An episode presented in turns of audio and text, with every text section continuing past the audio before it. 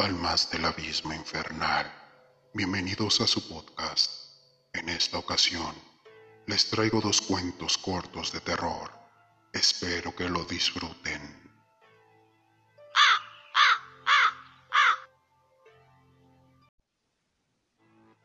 El primer cuento lleva por título El árbol del vampiro.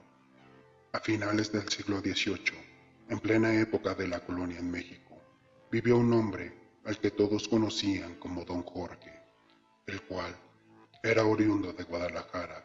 Él no se quedó a vivir en la capital, sino que se marchó a un pequeño pueblo llamado Belén, en donde se compró una preciosa hacienda de gran tamaño.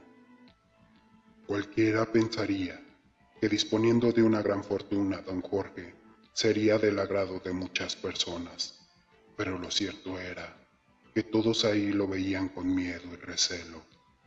Siempre vestía completamente de negro y salía a caminar a altas horas de la noche, costumbres que les parecían muy sospechosas a los lugareños. La situación empeoró cuando al poco tiempo de llegar él, notaron que varios de sus animales se les habían muerto. La escena era siempre la misma guardaban el ganado por las noches y por las mañanas encontraban a las criaturas inmóviles en el suelo, con la yugular ensangrentada, como si alguna bestia las hubiese mordido y luego les hubiera drenado toda la sangre. Rápidamente se corrió la alarma por todos los rincones de Belén y algunos campesinos acordaron hacer guardia al oscurecer. Fue así como una noche, tras escuchar ruidos en el corral de uno de los vecinos, acudieron con palos y rifles en mano. ¿Cuál fue su sorpresa al encontrar a don Jorge encaramado al cuello de un toro, sorbiendo la sangre como si le fuera la vida en ello? Asustados, los campesinos trataron de atraparlo, pero el hombre se les escapó con una agilidad inhumana. Al día siguiente, todos en el pueblo se habían enterado de que el hacendado era un vampiro. Por eso siempre salía de noche. Algunas personas decidieron acudir con el sacerdote de la parroquia local para pedirle que exorcizara la hacienda. Otros, convencidos de que la única manera de acabar con la criatura era clavándole una estaca en el corazón, afilaron un palo y lo mojaron en agua bendita antes de ir en su búsqueda. Acorralaron a don Jorge dentro de su propiedad, mientras en las afueras el padre gritaba oraciones y encomendaba su alma a Dios. Cuando la estaca le atravesó el corazón, el hacendado emitió un agudo grito de terror y de rabia y juró agonizando que un día volvería para vengarse de todos los que habitaban este pueblo. Por la mañana recogieron su cuerpo sin vida y fueron a enterrarlo en el panteón de Belén. Pasó el tiempo e inexplicablemente un árbol empezó a crecer en la tumba, rompiendo la losa de su alrededor y dejando únicamente intacta la lápida.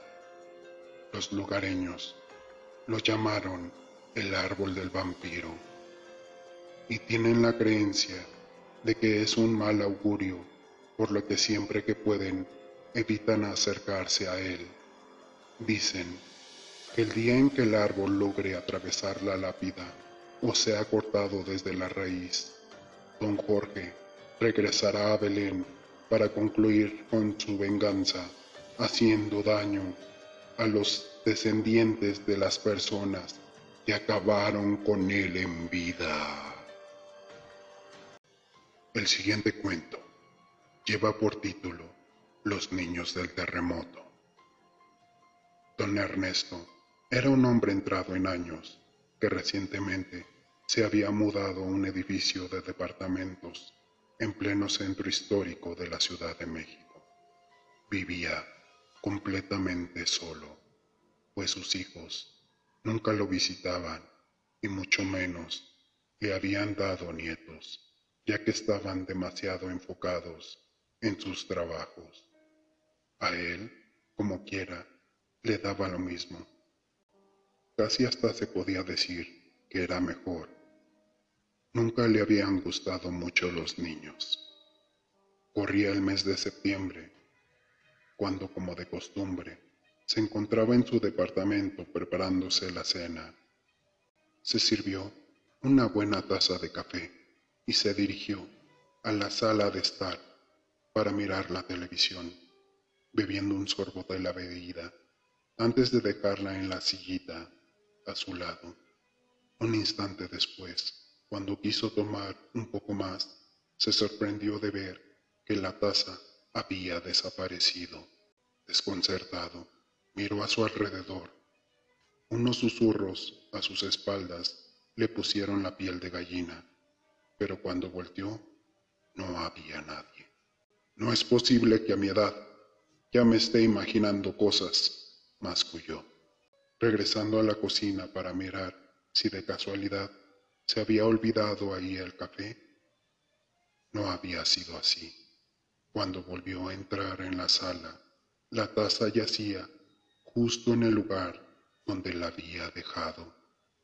Unas risitas infantiles le pusieron los pelos de punta Alterado, don Ernesto salía a toda prisa de su casa para encontrarse con el vecino de al lado, que volvía de hacer unas compras.